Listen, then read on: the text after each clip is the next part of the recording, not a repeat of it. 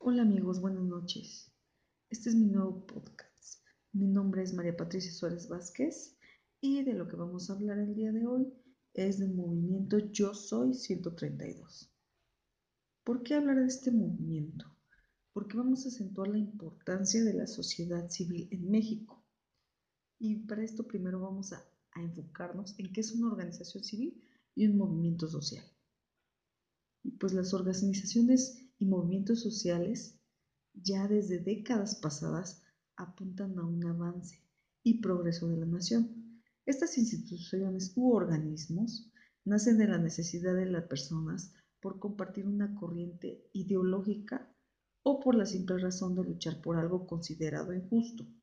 Estos grupos llaman a la unión de las personas en torno a un fin o un beneficio.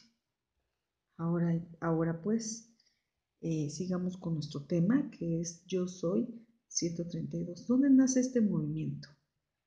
Este movimiento nace de la crítica a la falta de democracia de uno de los poderes fácticos más poderosos de los grandes medios electrónicos de, de comunicación y dado que hizo un esfuerzo porque las elecciones presidenciales del 2012 proporcionaron un voto libre e informado.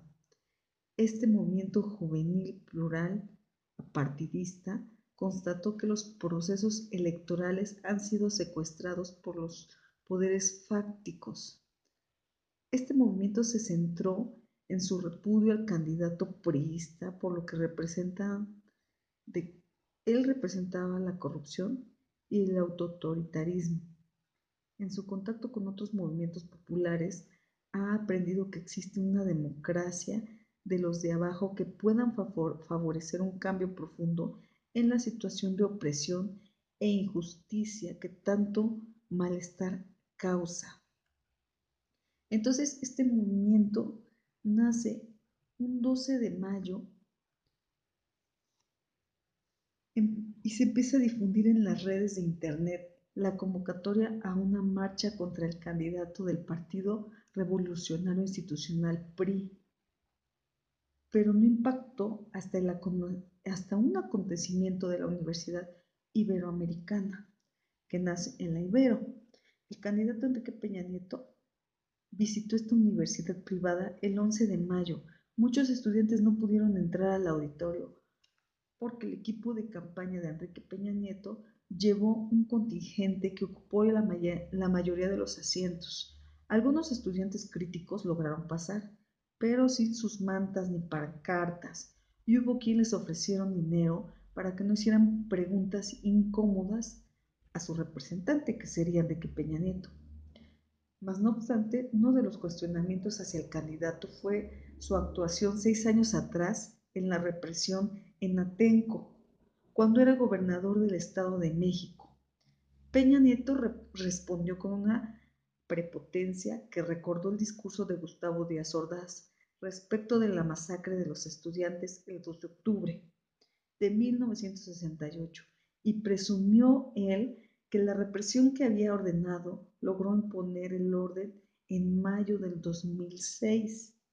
Esto obviamente desató la indignación de los estudiantes que coreaban Peña Nieto, la, la Ibero no te quiere, asesino, Atenco no te olvida. Fuera, eran gritos contra el PRI y del Partido Verde Ecologista de México, que en ese momento se encontraban dentro de esta universidad. De, ellos declararon que quienes se manifestaron en la Ibero no eran estudiantes, sino agitadores, acarreados y pagados por la izquierda, en las autoridades de la universidad. Entonces, todo esto se hizo ese, día en esa represión. Mas, sin en cambio, Televisa reportó que los alumnos recibieron a Peña Nieto con gritos de apoyo y de rechazo, que al final de su exposición hubo aplausos y que afuera había grupos que increpaban, pero también otros apoyaban. Y así apareció en los diarios de la Organización Editorial Mexicana, donde resaltaban a la vista que Enrique Peña Nieto a esa casa de estudios había resultado exitosa, pese al intento del, boicot Después de este suceso del PRI, hizo un video muy arreglado del acontecimiento para solsallar el rechazo de su candidato, pero lo ocurrido corría ya por redes de internet. Eso era con lo que no contaban ellos. Y los jóvenes de la Ibero respondieron con otro video en el cual los 131 estudiantes se identificaban con sus credenciales y diciendo su nombre. Enfatizaban que no eran acarreados ni porros, que nadie los había entrenado, ni nada, ni los habían contratado. Y enfatizaron ellos su derecho a la réplica para desmentir al PRI y al Partido Verde Ecologista de México. Esto, sucedió e hizo que los estudiantes de otras universidades privadas, como el Instituto Tecnológico de México, el Instituto Tecnológico de Estudios Superiores de Monterrey, la Universidad Anáhuac, Universidad Salle, universidades públicas.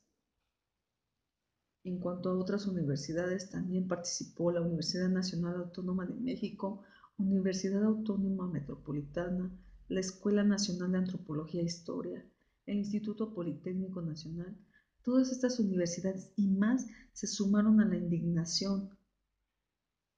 Una gran cantidad se adhirió y apareció el movimiento Yo Soy 132. Durante seis días se mantuvo como un trading topic mundial en Twitter.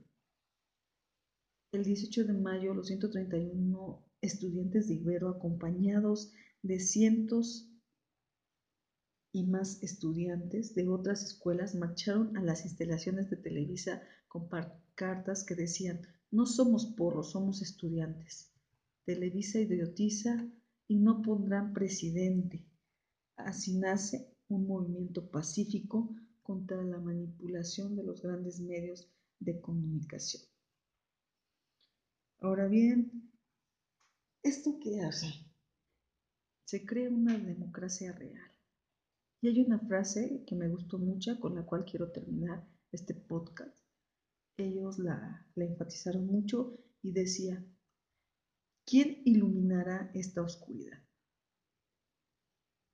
Entonces, amigos, díganme ustedes si no nos levantamos nosotros como estudiantes, ¿quién iluminará esta oscuridad?